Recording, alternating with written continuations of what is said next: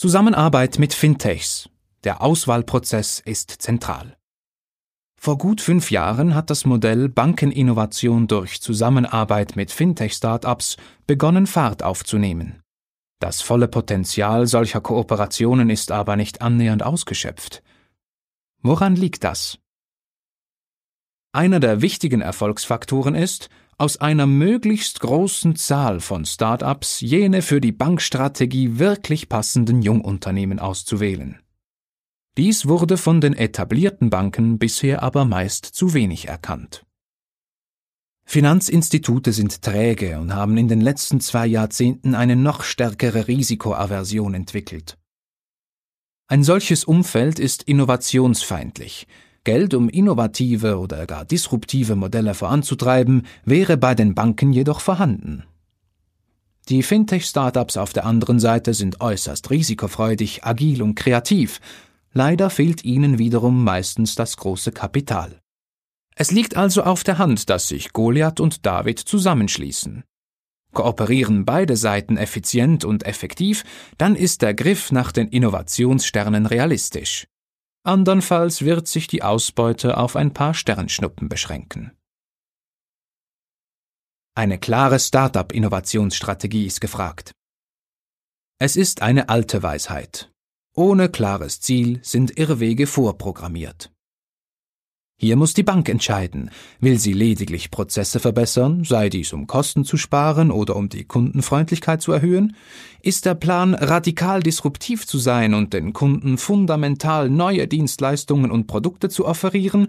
Oder sucht man die Start-up-Kooperation gar nur, um intern Wissen über neue disruptive Modelle zu gewinnen? In der Folge muss ein Finanzhaus festlegen, auf welche Fintech-Bereiche es sich konzentrieren will und welche Technologien die Innovationsstrategie am besten befeuern.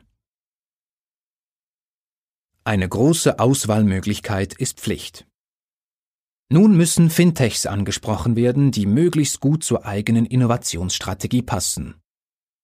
Ein etabliertes Geldhaus sollte sich hier bewusst sein, dass es heute eine Herausforderung ist, für eine große Anzahl von Top-Startups attraktiv zu sein. Diese große Menge, aus welcher die Besten ausgesucht werden, ist jedoch essentiell.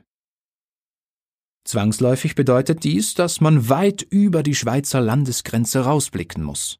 In der Anfangsphase müssen die Jungunternehmer aktiv angegangen werden, damit jedoch langfristig der Aufwand im Rahmen bleibt, ist es notwendig, dass aufgrund der Attraktivität der Bank eine starke Sogwirkung entsteht.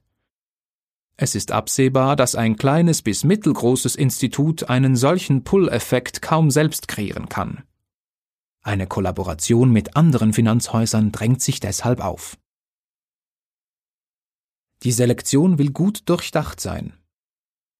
Natürlich müssen sich die Selektionskriterien stark an der zuvor definierten Startup-Innovationsstrategie orientieren. Daneben gilt es aber auch realistisch zu sein und zu berücksichtigen, was intern auch wirklich umgesetzt werden kann. Weiter ist sehr wichtig, dass bei der Auswahl jene Mitarbeiter eingebunden sind, die bei der zukünftigen Kooperation eine wichtige Rolle spielen werden und so von Anfang an Skin in the Game haben. Um allfällige Betriebsblindheit zu vermeiden, kann es hilfreich sein, zusätzlich noch einige externe Fintech-Afficionados einzubinden.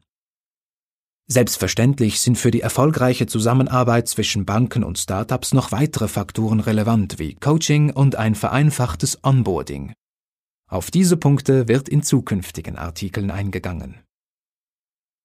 Text von Mark Lussi, gesprochen von Tom von Arx eine Zusammenarbeit des Onliners und der Speech Academy Schweiz